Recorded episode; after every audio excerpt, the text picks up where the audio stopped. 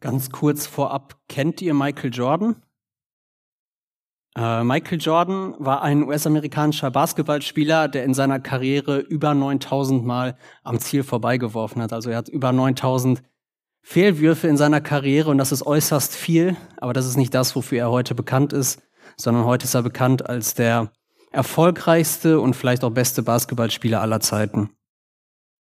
Oder vielleicht kennt einer von euch den netten Kerl, Walt Disney, ähm, wurde 302 Mal mit irgendwelchen Filmideen von irgendwelchen Filmstudios abgelehnt, bevor er Disney selber gegründet hat. Oder vielleicht kennt jemand von euch auch J.K. Rowling, die auch von zwölf Verlagen abgelehnt wurde, bevor sie mit Harry Potter die wohl erfolgreichste Romanserie aller Zeiten veröffentlichen konnte. Alle diese Personen haben eins gemeinsam, sie alle waren groß artig darin zu scheitern. Also das waren Menschen, die in ihrem Leben grandios und auch mehr als einmal, vielleicht hunderte Male, vielleicht tausende Male gescheitert sind. Und sie hatten das Gefühl zu versagen. Sie hatten das Gefühl, dass ihr Weg hier zu Ende ist, eben weil sie gescheitert sind. Aber sie alle zeichnet aus, dass sie weitergemacht haben und heute kennen wir sie als die Goats in ihrem Metier, als die Greatest of All Times. Und die Frage, die sich stellt, ist, welche Moral für uns Christen da drinnen steckt. Ähm, und ich glaube, auch wenn die eigentlich hier auf der Hand liegt und wenn wir diese Beispiele vielleicht alle schon mal gehört haben, müssen wir wirklich aufpassen, wie wir das deuten. Weil wir können das natürlich als Motivation nehmen, weiterzumachen, wenn wir scheitern, wenn wir das Gefühl haben, wir sind in der Nachfolge, wir sind als Christen gestolpert, wir haben versagt, wir sind gescheitert. In diesem Moment, wo dieses Gefühl einsetzt, dass wir versagt haben, in dem Moment können uns diese Beispiele vor Augen führen, ähm, weiterzumachen. Sie können uns dazu motivieren, weiterzumachen, weil alle diese Personen sich nicht davon haben beirren lassen. Sie haben trotz der Rückschläge ihr Ziel weiter verfolgt und sind darin große Vorbilder geworden. Aber ich habe gerade schon gesagt, wir müssen richtig aufpassen, dass wir das nicht falsch deuten, dass wir das nicht missinterpretieren, weil sie alle sind heute ganz besonders erfolgreiche Menschen. Vielleicht erzählen sie zu den erfolgreichsten Menschen überhaupt aller Zeiten. Und wir denken heute über Stolpern in der Nachfolge nach und wir alle stolpern früher oder später, äh, öfter oder seltener. Aber Fakt ist, dass alle stolpern. Alle scheitern und alle fallen mal wirklich hart auf die Schnauze. Und da ist die Bibel auch ziemlich deutlich, dass selbst wenn wir Christen sind, wenn wir gerettet sind, äh, wenn wir Jesus nachfolgen, dass wir trotzdem immer wieder auf die Schnauze fallen. Und jetzt können uns diese drei Beispiele helfen, zu motivieren, dass wir weitermachen. Aber wir sollten das auf gar keinen Fall so deuten, dass es irgendwie darum geht, erfolgreich zu sein. Dass es darum geht, irgendwelche Rekorde aufzustellen oder sonst irgendwas. Dass wir nicht das Ziel haben, dass wir in der Nachfolge zu irgendwelchen Stars werden oder zu Leuten, zu denen andere aufschauen. Das ist nicht das, worum es in der Nachfolge geht. Paulus, einer der größten Influencer überhaupt des frühen Christentums, er schreibt, Christus muss wachsen, ich muss aber abnehmen. Also mein Leben soll Gott groß erscheinen lassen und ich selber soll immer weniger Fame sein. Ich soll komplett in den Hintergrund rücken. Das ist das Erste und das ist das Wichtigste eigentlich auch, was ich euch mitgeben will. Wenn man Jesus nachfolgt, dann geht es gar nicht darum, erfolgreich zu sein oder ein fehlerloser Nachfolger zu sein oder gut dazustehen in der Gemeinde oder vor den anderen Christen. Es geht überhaupt nicht darum, wie man als Nachfolger ist. Es geht überhaupt nicht darum, wie wir dastehen, sondern es geht immer darum, wie wir Gott dastehen lassen, wie wir Jesus präsentieren. Als Darius mich für dieses Thema angefragt hat, da stand Stolpern in der Nachfolge und in Klammern direkt ein Name und der Name war Petrus. Und ich fand es irgendwie bezeichnend, dass wir als erstes meistens an Petrus denken, wenn es um Stolpern geht. Weil ich glaube, für fast alle Christen würden sagen, okay, Petrus ist irgendwie ein Vorbild in all dem Großartigen, was er erreicht hat. Aber wir sind uns auch alle einig, dass wir genau diese peinlichen Fehler, die Petrus macht, von denen es eine ganze Reihe gibt, dass wir alle die auf jeden Fall vermeiden wollen. Petrus hat Jesus verraten, dreimal. Vorher hat Jesus ihn auch schon davor gewarnt. Und Petrus hat gesagt, du kennst mich nicht richtig, ich weiß das viel besser, ich werde das nicht machen. Und ist damit richtig hart auf die Schnauze gefallen. Und Jesus hat das auch noch mitbekommen, als er verraten wurde. Das muss nochmal so ein zusätzlicher äh, Schlag ins Gesicht gewesen sein. So ein totaler Niederschlag. Beim Boxen wäre das ein K.O. gewesen. Und vielleicht kennst du dieses Gefühl auch, das Petrus in diesem Moment gehabt haben muss, weil er genau weiß, dass mit dem, was ich gerade gesagt habe, habe ich Jesus voll verletzt, ich habe ihm extremst wehgetan und darunter leidet Jesus. Er steht daneben, er sieht das auch noch und leidet extrem darunter. Der Jesus, der uns so sehr liebt und der uns niemals verraten würde, den haben wir gerade verraten. Und dann fühlen wir uns selber wie ein Verräter und denken, es macht doch eh keinen Sinn mehr. Ich bin ein schlechter Christ, ich bin ein schlechter Nachfolger. Wofür mache ich das Ganze überhaupt noch?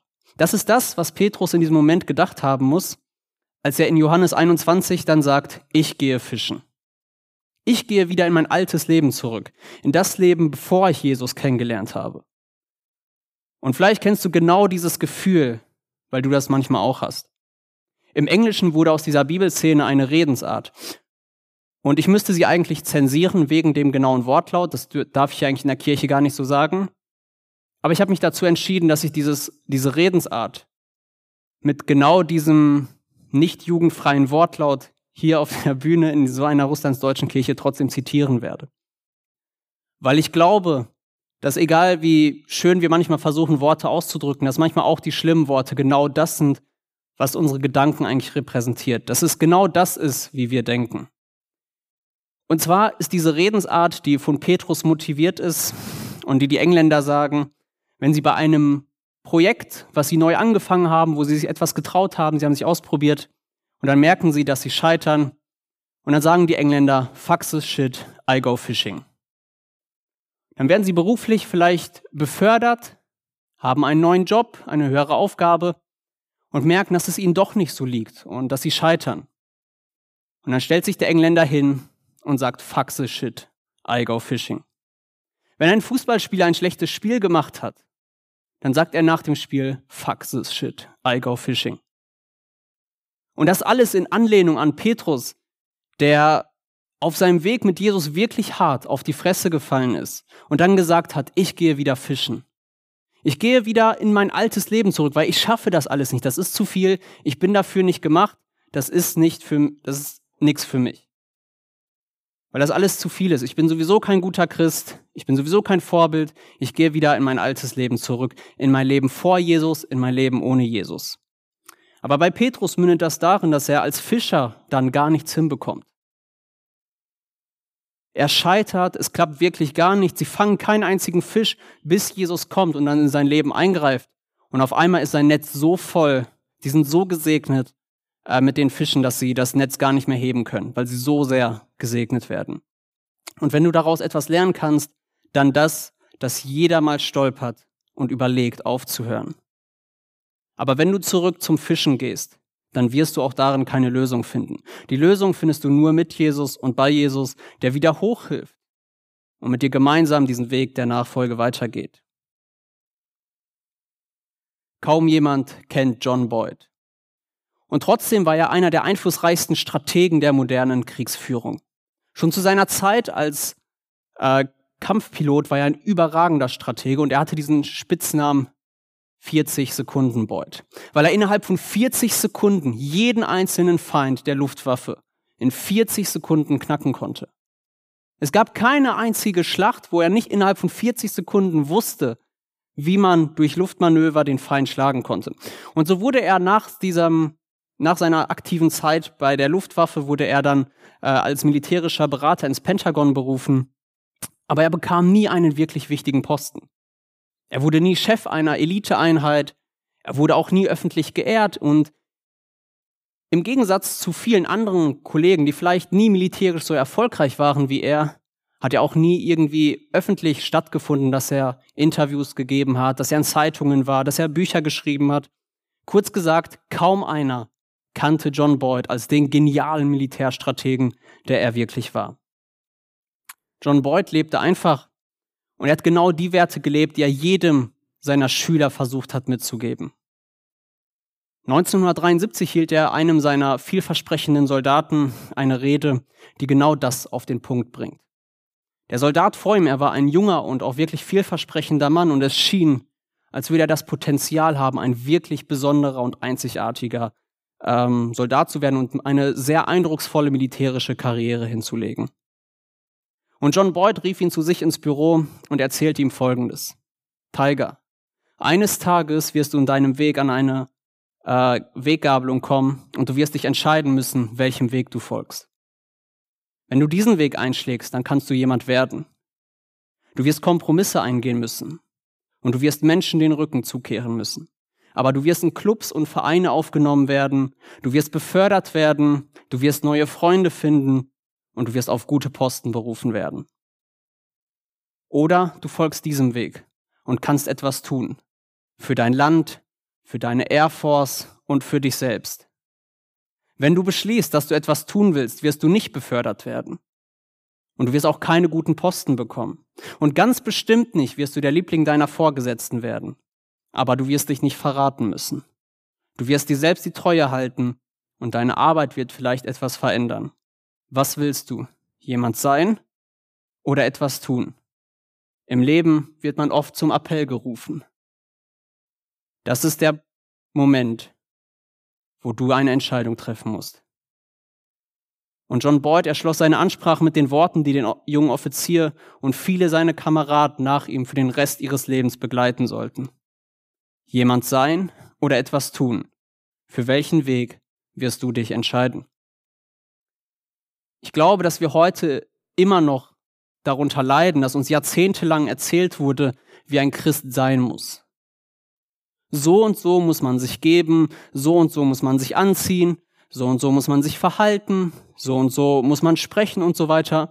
Und es wurde ein Bild geschaffen, es wurde skizziert und alle Christen müssen irgendwie in dieses Bild reinpassen, damit man in der Kirche einen guten Ruf hat, damit man unter den Christen einen ja, guten Ruf hat, weil man diesem Bild entspricht. Wenn man aufsteigen will, wenn man eine Verantwortungsposition oder sowas haben will, wenn man in seiner Gemeinde beliebt sein will, dann muss man diesem Bild entsprechen, man muss jemand sein. Wenn man will, dass einen die Christen lieben, dann muss man so sein, wie sie es gerne hätten. Und mittlerweile gibt es ja auch die Gegenbewegung, gerade bei Jugendlichen, dass man sagt, ich muss eben nicht den Ansprüchen anderer Christen gerecht werden. Also hurt man sich durch die Weltgeschichte, aber wenn man genau hinschaut, dann geht es dabei auch genau darum, etwas zu sein. Auch wenn es dabei darum geht, etwas anderes zu sein, vielleicht etwas Besseres. Ich lasse mir nicht von anderen Christen vorschreiben, wie ich sein soll. Ich lebe so, wie ich es für richtig halte. Und damit erschafft man sich ein Sein, das in den Au eigenen Augen vielleicht besser ist als vielleicht ein Bild, was die anderen Christen gezeichnet haben. Aber es geht immer noch darum, jemand zu sein, etwas darzustellen. Und dabei geht es bei der Nachfolge überhaupt gar nicht darum, jemand zu sein. Es geht nicht um dieses Sein, sondern es geht um ein Tun. Jesus sagt, seine Jünger, also das Sein seiner Jünger, erkennt man am Tun. Jesus sagt nicht, wenn ihr meine Jünger seid, dann sollt ihr gute Christen sein. Das lesen wir nirgendwo. Sondern er sagt, wenn ihr meine Jünger seid, dann werdet ihr tun. Ihr werdet lieben, ihr werdet nachfolgen, ihr werdet meine Gebote halten, das sind alles Tu-Wörter. Das sind keine Sein-Wörter, das sind Tu-Wörter. Und deshalb ist es sinnvoll, dass du dich nicht mehr fragst, ob du für die anderen wie ein guter Jünger dastehst, wie ein vielleicht fehlerloser oder ein vorbildlicher Jünger, sondern es geht darum, das Richtige zu tun. Das ist das, was einen zu einem richtigen Jünger macht. Also es geht nicht darum, als guter Christ dazustehen, sondern Nachfolge zu tun. Und die Frage an dich, wofür wirst du dich entscheiden? Für die anderen ein guter Christ zu sein oder Nachfolge zu tun. Aber lass uns erstmal die Ausgangslage anschauen. Wenn wir von Stolpern in der Nachfolge reden, dann hat das ja irgendwas mit einem Weg zu tun. Und dieser Weg, den die Jünger gehen, er hat auch immer einen Anfang. Jeder einzelne von uns hat irgendwo angefangen, diesen Weg zu gehen. Schauen wir uns diesen Anfang einmal genauer an. In 1. Korinther 1, Vers 27 bis 29 Gott hat sich die aus menschlicher Sicht Törichten ausgesucht, um so die Klugen zu beschämen. Gott nahm sich der Schwachen dieser Welt an, um die Starken zu demütigen. Wer von Menschen geringschätzig behandelt, ja verachtet wird, wer bei ihnen nichts zählt, den will Gott für sich haben. Dadurch erklärt er für null und nichtig, worauf Menschen so großen Wert legen. Vor Gott soll sich niemand etwas einbilden können. Gehen wir das Ganze noch einmal ganz kurz durch. Gott hat dich auserwählt. Also Gott möchte dich haben als Nachfolger. Das ist doch schon mal eine gute Nachricht. Darüber freuen wir uns weil wir das gerne hören. Das ist ein allmächtiger Gott, der die gesamte Welt erschaffen hat, der lenkt die Geschicke des gesamten Universums und dann kommt er und sagt zu dir, hör mal zu, ich möchte dich haben, ich hab dich gerne und ich will, dass du in meinem Team bist. Ich kann dich gebrauchen, willst du dabei sein? Das fühlt sich doch gut an, weil dann fühlen wir uns gewollt, wir fühlen uns geliebt, wir fühlen uns gebraucht, das ist doch das, was wir alle wollen. Dass die Menschen uns zeigen, dass irgendwer uns zeigt, ich will dich, ich brauche dich, ich mag dich. Es ist schön, sowas zu hören. Aber die Menschen, die Gott beruft, die er auserwählt, sagt er selber, es sind keine fertigen Endprodukte. Es sind allesamt Personen, die zugeschliffen werden müssen. Gott hat keinen deshalb erwählt, weil wir makellos sind und weil wir niemals stolpern werden, sondern weil er mit und an uns arbeiten möchte. Und es gibt ein paar Personen, bei denen wir das ganz besonders gut sehen, und das sind die zwölf Jünger. Das sind lauter unperfekte, dumme, unmoralische Versager, wenn wir ehrlich sind. Aber Jesus ruft sie in seine Nachfolge. Und nach drei Jahren Ausbildung, nach drei Jahren Jüngerschaft und Wachstum sehen wir elf krass veränderte Menschen und Persönlichkeiten. Und einer, der fast unverändert geblieben ist und Selbstmord begeht. Für keinen der Jünger war es leicht, sich von Jesus zurechtweisen zu lassen. Wir lesen in der Bibel, dass Jesus seine Jünger oft zurechtgewiesen hat, dass er gesagt hat, dass sie gestolpert sind, dass sie gescheitert sind gerade. Ähm, er hat zum Beispiel Petrus angesprochen mit Weiche von mir, Satan. Das ist das Härteste, was er ihm hätte sagen können. Und Jakobus und Johannes hat er auch scharf kritisiert. Ja, in Lukas 9, Vers 55 kommen wir später noch zu. Das war bei, bei, in beiden Fällen nicht bloß ein Stolpern in der Nachfolge, sondern es war ein richtig hartes Auf die Fresse fallen mit Nasenbeinbruch und allem drum und dran. Und ich denke, wir können sogar davon ausgehen, dass Jesus seine Jünger noch viel öfter wirklich scharf zurechtgewiesen hat, sie wirklich hart kritisiert hat, gezeigt hat, dass sie gestolpert sind. Aber bei elf von zwölf Jüngern hat es dazu geführt, dass sie zu großen Männern in der Weltgeschichte wurden, die einen großen Anteil am Bau der weltweiten Gemeinde haben. Aber einer von zwölf, er kam mit dieser Kritik nicht zurecht. Bei ihm war es kein Stolpern und Weitermachen, sondern es war gar kein Weitermachen. Er wollte sich von Jesus einfach nichts sagen lassen. Das war Judas, der genau wie alle anderen Jünger in der Nachfolge auch gestolpert, hingefallen ist. Aber während die anderen aufgestanden sind und weitergemacht haben, geht Judas hin und er hängt sich. Für ihn kam ein Neuanfang mit Jesus nicht in Frage, obwohl Jesus diesen Neuanfang jeden Menschen unbegrenzt anbietet. Und das alles, obwohl sie immer und immer wieder hingefallen sind. Obwohl man immer und immer wieder enttäuscht über die eigenen Fehler war. Ich möchte mit euch ein Kapitel überfliegen. Wirklich nur ein Kapitel. Das ist Lukas 9 und innerhalb von diesem Kapitel werden wir sieben dicke Patzer von den Jüngern finden. Und wir gehen die einfach mal zusammen durch. Ähm, der erste Fehler in Lukas 9, Vers 12 bis 13. Es war spät geworden. Da kamen, da kamen die zwölf Jünger zu Jesus und sagten, schickt die Leute weg, damit sie in den umliegenden Dörfern und Höfen übernachten und etwas zu essen kaufen können. Die Gegend hier ist einsam. Jesus antwortete ihnen, gebt ihr ihnen zu essen. Aber wir haben nur fünf Brote und zwei Fische, entgegneten die Jünger. Oder sollen wir etwa losgehen und für all die Leute Essen besorgen? Was ist der erste Fehler oder der erste Stolperer, den die Jünger hier begehen? Sie waren kurzsichtig. Sie haben nur die Probleme und Schwierigkeiten gesehen und vielleicht wirkt das für dich noch gar nicht so wie ein Fehler. Wir dürfen uns nur ganz kurz zurückerinnern, dass im Kapitel davor, also wir wissen nicht wie lange vorher, aber kurze Zeit vorher hat Jesus die krassesten Wunder überhaupt getan. Er hat wirklich kranke Menschen, er hat Besessene geheilt, er hat den Sturm mitten auf dem Meer gestillt. Und jetzt sehen die Jünger trotzdem nur die Probleme und sie haben gar kein Gottvertrauen. Sie schätzen die Probleme, die vor ihnen sind, größer ein als Gott in seiner Stärke und Allmacht. Ich kann mich noch erinnern, wie bei mir äh, in den letzten Jahren ähnliche Situationen aufgetreten sind, wo man auch einfach nur die Probleme sieht, obwohl man weiß, im Prinzip im Hinterkopf hat man noch, ja, Jesus kann Wunder tun, er hat schon Wunder getan, aber irgendwie findet man die, die Schwierigkeiten, die vor einem sind, sind dann doch noch mal größer als Gott. Und man verliert irgendwo das Vertrauen, weil man sich nur noch auf die Schwierigkeiten äh, fokussiert. Und ich glaube, dass wir das alle so ein bisschen kennen. Und auch hier sind die Jünger damit gescheitert, dass sie Jesus nicht für den gehalten haben, der er ist, nämlich Gott, sondern sie haben die Schwierigkeiten und Probleme als viel stärker eingeschätzt. Dann kurz Zeit später, Vers 28 bis 32. Etwa acht Tage nachdem er das gesagt hatte, nahm Jesus Petrus, Jakobus und Johannes mit sich und stieg auf einen Berg, um zu beten. Während Jesus betete, veränderte sich sein Angesicht und seine Kleider strahlten hell. Plötzlich standen zwei Männer da und redeten mit ihm, Mose und Elia. Auch sie waren von einem herrlichen Glanz umgeben und sprachen mit Jesus über seinen Tod, den er nach Gottes Plan in Jerusalem erleiden sollte. Petrus und die anderen Jünger hatte der Schlaf übermannt. Als sie aufwachten, sahen sie Jesus in seiner himmlischen Herrlichkeit und die zwei Männer bei ihm. Die Jünger, sie haben einen entscheidenden Moment verschlafen. Und das Problem ist nicht, dass sie geschlafen haben, sondern das Problem ist, dass sie damit Wunder verpasst haben. Und die Frage, die sich für mich stellt, ist, wie viele Wunder wir vielleicht als Christen schon verpasst haben. Nicht unbedingt, weil wir schlafen, vielleicht auch, weil wir schlafen, aber vielleicht, weil wir mit Netflix beschäftigt sind oder mit irgendwelchen Online-Games. Weil wir mit irgendwelchen Nebensächlichkeiten beschäftigt sind und den Blick auf Gott verpassen.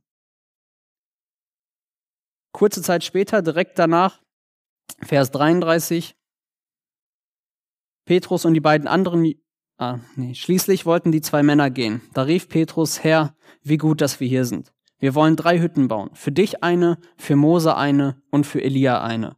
Petrus wusste aber gar nicht, was er da sagte. Und auch hier wirkt es auf den ersten Blick doch gar nicht wie ein Fehler. Also vielleicht habt ihr euch bei den ersten beiden schon gefragt, sind das wirklich überhaupt Fehler? Und auch hier fragt man sich, warum ist das schlimm, dass er diesen Moment festhalten will? Erstmal, er überschätzt eine Ausnahmesituation.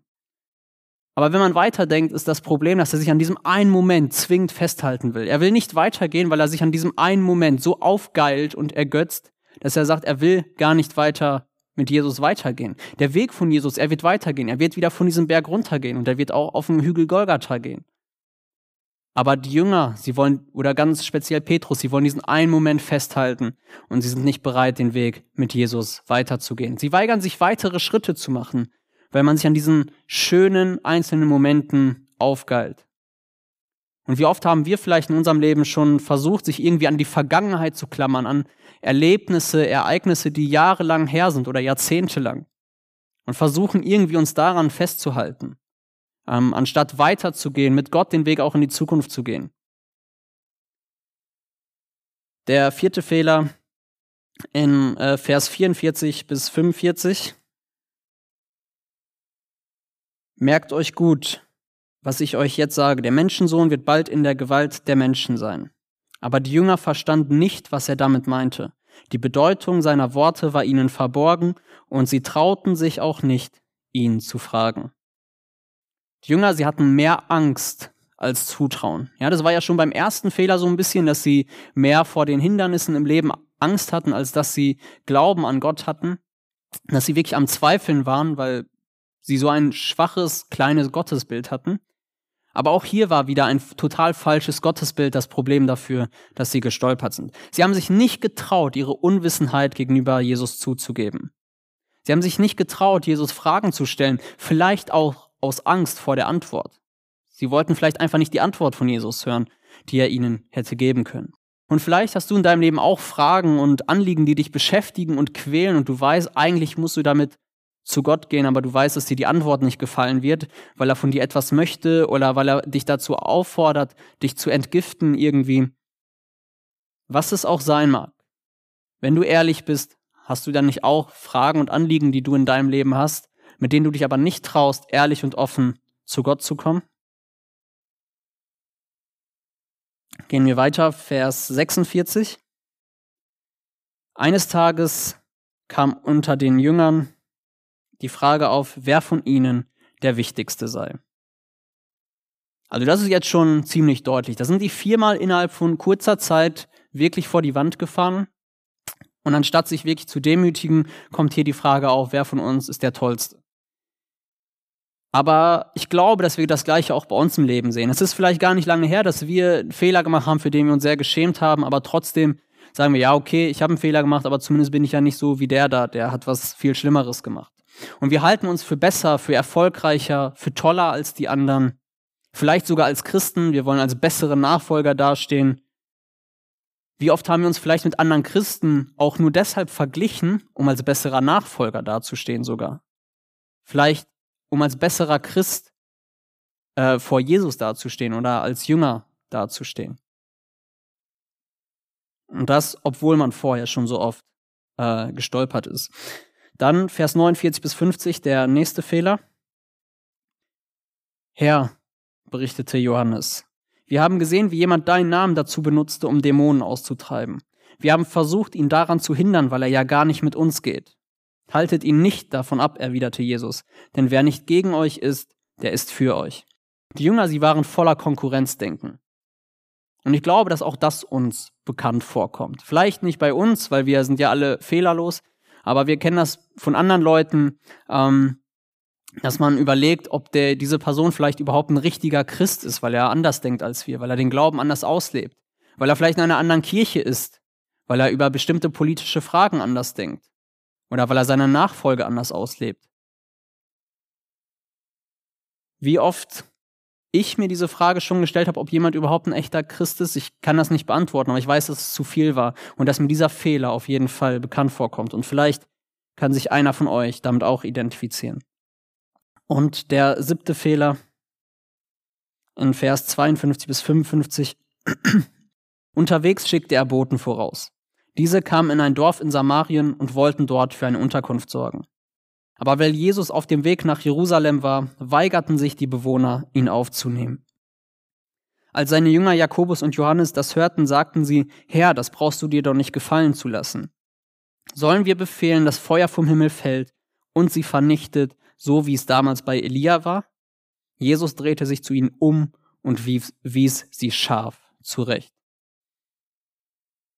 Die Jünger, sie wollten ihre Gegner vernichten. Ja, die kannten da nichts von Gnade, da war einfach, komm, lass die mal alle umbringen. Und vielleicht wirkt uns das für übertrieben und ganz so heftig sind wir ja nicht, aber wie oft waren wir, ich persönlich, schon zornig auf andere, weil wir uns ungerecht behandelt gefühlt haben? Wie oft haben wir vielleicht in unserem Leben schon anderen Menschen vielleicht nicht den Tod, aber ihre gerechte Strafe gewünscht, ähm, weil wir gesagt haben, die sind doch moralisch so verkommen, die sind so falsch.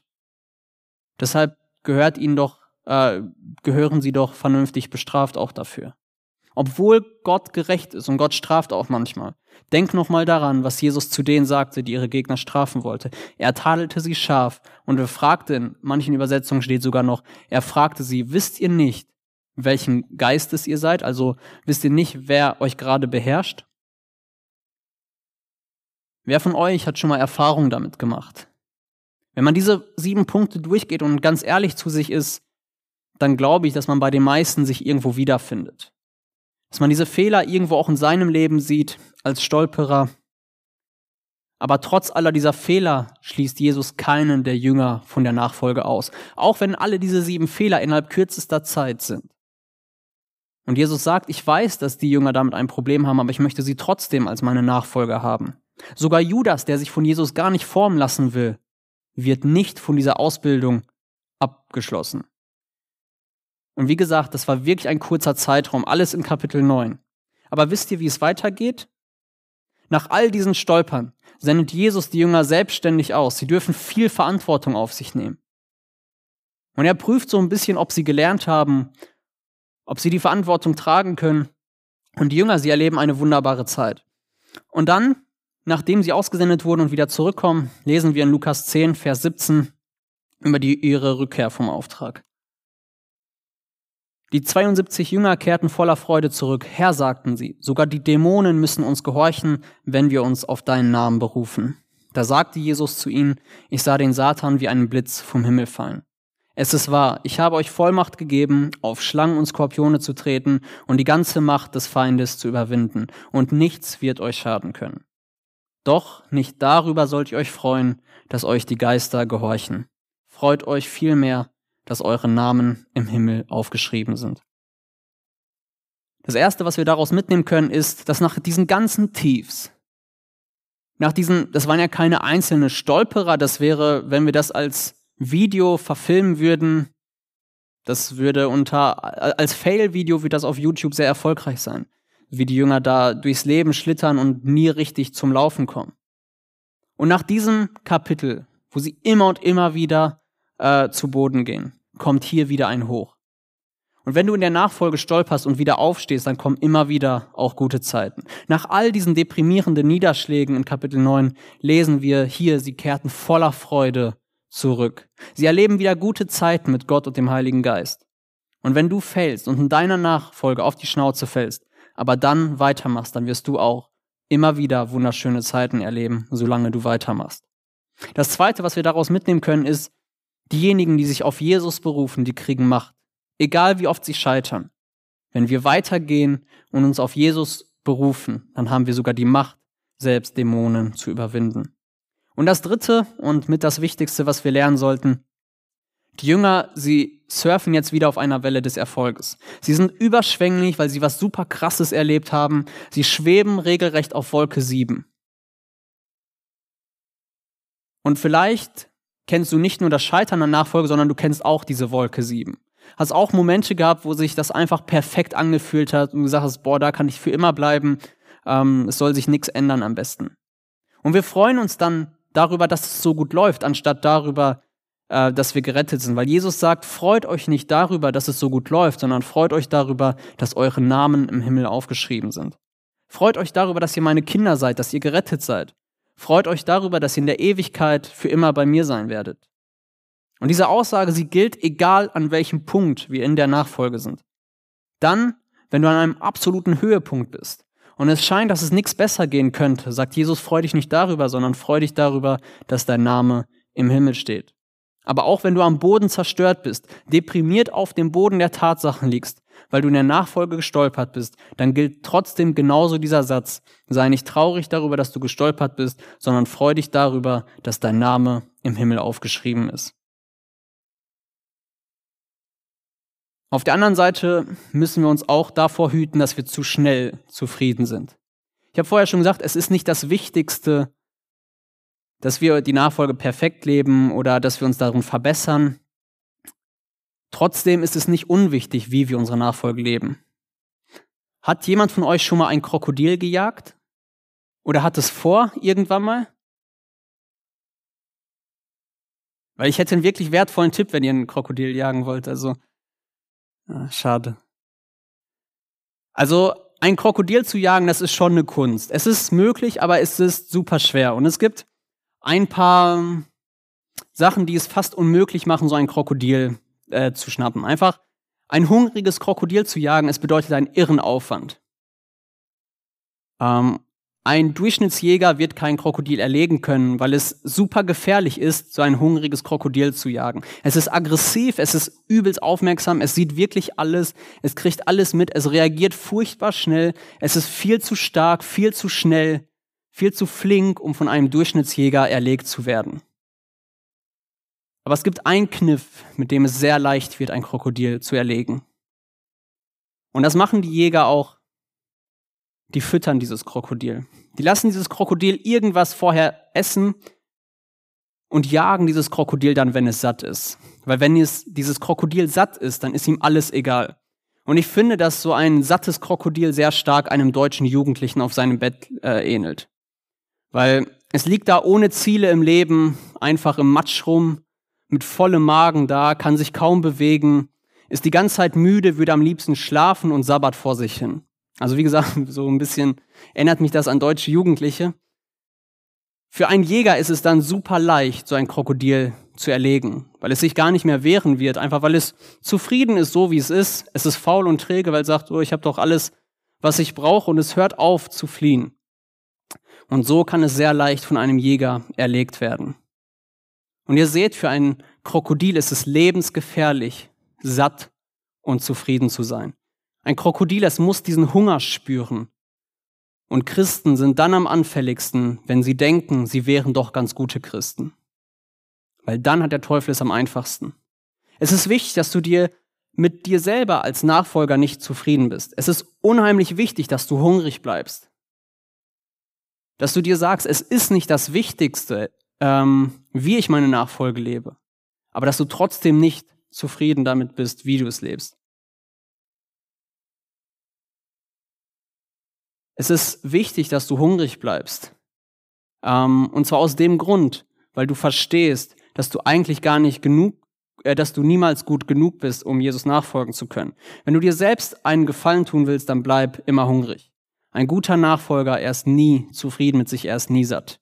Ein Christ, der zufrieden mit sich ist, er wird mit einer tödlichen Sicherheit vom Teufel verführt. Und deshalb bleib hungrig, sei nie zufrieden mit dir selbst, aber denk auch an diese Balance, die ich schon gesagt habe. Es geht nicht darum, dass du ein Na Vorzeigenachfolger wirst, sondern denk dran, es geht eher darum, dass du noch ähm, Christus ähnlicher wirst. Zum Schluss möchte ich noch eine kurze Geschichte erzählen von einem Fußballspieler mit dem Namen Jamal Ayub. Ich glaube, dass selbst die Fußballbewanderten diesen Namen nicht kennen. Und zwar hat er bei einer doch recht guten Mannschaft. Trotzdem kennt man die in Deutschland wahrscheinlich nicht so. Das ist der holländische Erstligist Willem Tvey Tilburg. Ähm, ein Probetraining gemacht, äh, weil die ihn haben wollten. Und dieser Spieler, Jamal Ayub, er erzählt Folgendes. Er war dort drei Tage zum Probetraining und er sagt im Nachhinein, ich habe drei wirklich schlimme Tage hinter mir. Ich musste an jedem einzelnen Tag Bestleistung bringen. Ein Fehler zu viel und ich gehöre nicht mehr zum Team ein oder zwei falsche Entscheidungen und ich darf hier nicht mehr im Team mitspielen. Was bin ich froh, dass es bei Gott nicht so ist. Dass wir nicht wegen falscher Entscheidungen aus seinem Team geworfen werden. Außerdem nahm ich Willem Twey nur unter Vertrag, weil sich zuvor ein Stammspieler verletzt hatte. Sonst hätten sie mich gar nicht gebrauchen können. Wie schön ist es zu wissen, dass es bei Gott nicht so ist, sondern dass er jeden Menschen gebrauchen kann und möchte. Auf jedem Meter seines Lebenswegs hätte Jesus die Ausbildung seiner Jünger beenden können. Und dass er es nicht gemacht hat, es zeigt, dass Jesus auch deine Nachfolge von sich aus nie cutten wird. Er wird dich nie aus seiner Lehre rausschmeißen, egal wie oft du versagt hast.